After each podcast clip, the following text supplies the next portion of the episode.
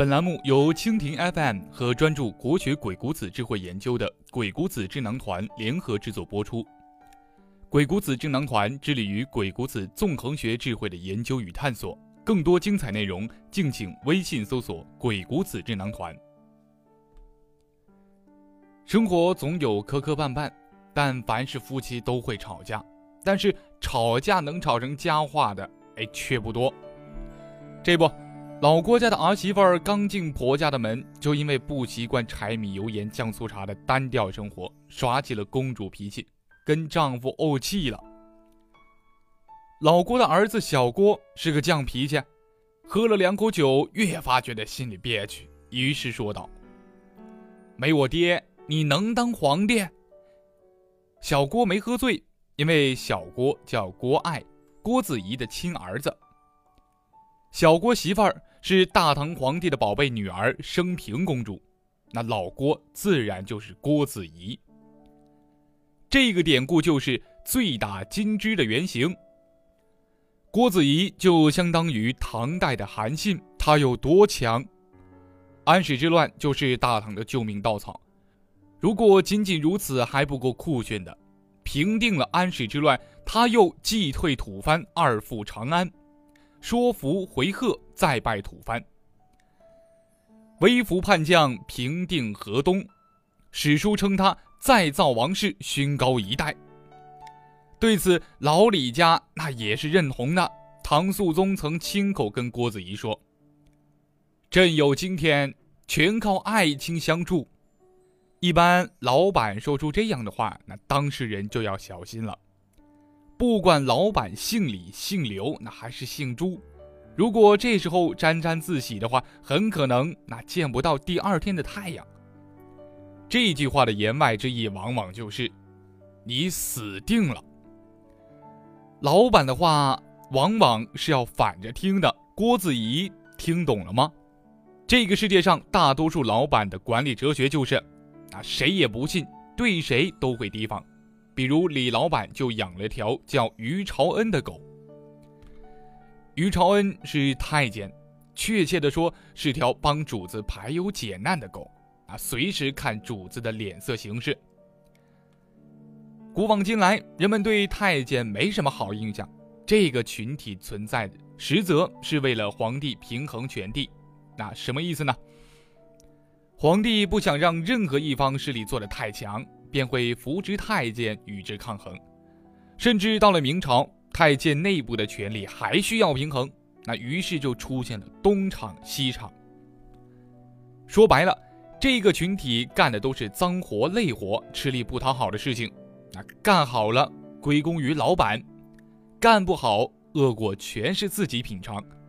这伴君如伴虎就是这个道理。在很多企业中，这个群体依然存在，虽然他们生理没被阉割，但心理被阉割了。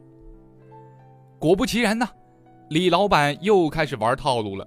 比如史料记载。于朝恩在老板李亨面前打了个让人无语的小报告。郭子仪能力不行，老板哦了一声，于是郭子仪下岗了。你会恨谁？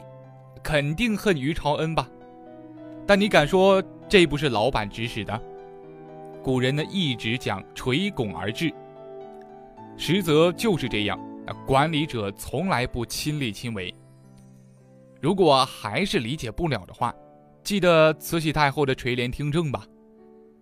看起来好像啥也不干，就是上朝的时候坐着，啊，如果你当真，就真傻了。一般公司的董事长就扮演这样的角色，谁是干活的，谁是挑事儿的，那董事长心里一肚子数。于朝恩很缺德，觉得玩的不够过瘾。趁着郭子仪在外出打土饭的机会，挖了老郭家的祖坟。等郭子仪出差回来，李老板还假情假意地说：“爱卿，告诉你个坏消息，你家祖坟被坏人给刨了。”换做正常人，肯定是要查个水落石出的。可郭子仪不是正常人，因为他知道是咋回事儿，于是淡淡的说：“我杀戮太多。”都是老天的报应，你会觉得郭子仪是缩头乌龟，是懦夫吗？啊，确实，郭子仪求生欲实在太强。郭子仪这么宽容，让于朝恩这个坏人都觉得不好意思了，居然破天荒的主动请郭子仪吃饭。职场就是个浑水缸，职场的人脉关系往往是剪不断，理还乱。比如一直躲在后台吃瓜的宰相元宰。这时候跑出来叮嘱郭子仪：“郭令公，恐怕这是鸿门宴，小心有诈。要不我给你配三百个保镖。”元宰相这是唱的哪一出？一般职场小白要是遇到宰相这样的人，肯定会感动的眼泪汪汪的，然后欣然从命，带着三百个保镖去吃饭了。可是郭子仪是职场老狐狸，想得周全，他看出来其中的奥妙。哦，这是为何？原宰相是担心郭子仪跟于朝恩吃顿饭吃出了感情，两人私下里搞小动作，耍的离间计。你想，如若郭子仪带着三百保镖去于朝恩那儿，是去吃饭呢，还是去打群架呢？郭子仪假装感动的对严仔说。我是吃皇粮的，惊他也不敢。如果他动我，其中必有内情。什么内情？郭子仪只把话说了一半。如果于朝恩对自己下手，就一定是老李家在背后安排的。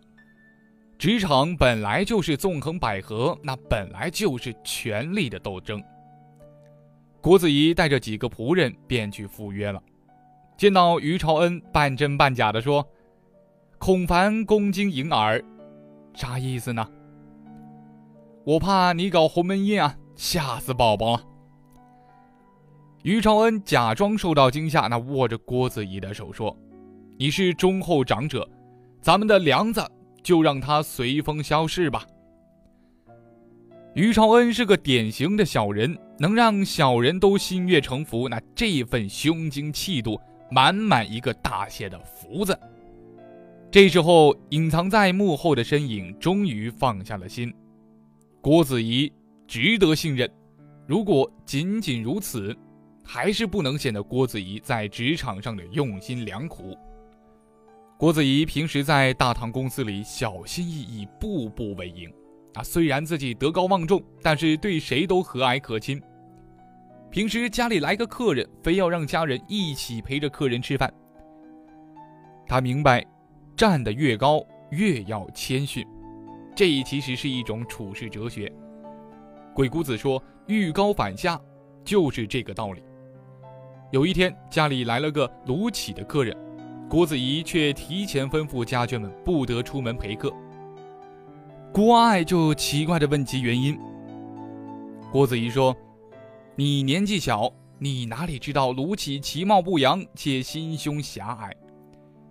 现在他是皇帝面前的大红人儿，啊！如果家眷们看见卢杞长那副模样，万一忍不住笑出声来，那肯定得罪他了。以这人的心胸，以后一定找机会报复，到时候我们可就在劫难逃了。郭子仪知道自己要想活下去，一举一动必须周密周全。试问，做人能如此谨小慎微，古今能有几人呢？自古有功之人，总也逃脱不了“狡兔死，走狗烹”的魔咒。历史告诉我们，一个人的能力太强，就一定没好下场。啊，文种如此，韩信是如此，周亚夫也是如此。对此，郭子仪大写加粗的不服气。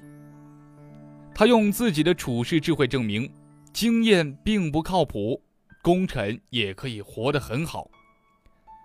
郭子仪堪称老狐狸，虽然他的实力跟老同事比起来，李光弼还是弱了一些，但是李光弼远没有郭子仪圆滑，啊，得罪了于朝恩，落了个让人唏嘘的下场。有时候在职场上混到最后，与其说是混能力，那不如说是比做人了。为人处事的大忌是盲目和蛮干，凡事需谨慎周密，行事要三思而后行，不放过任何一个细节。有在细微处见功夫，行事一定要考虑周全，不要因疏忽细节而导致全盘皆输。正如鬼谷子说的：“欲合之贵周，即欲合之贵密。”什么意思呢？说话一定要周全，那谋划一定要隐秘。为啥呢？因为。谋莫难于周密，谋划最难的莫过于周密。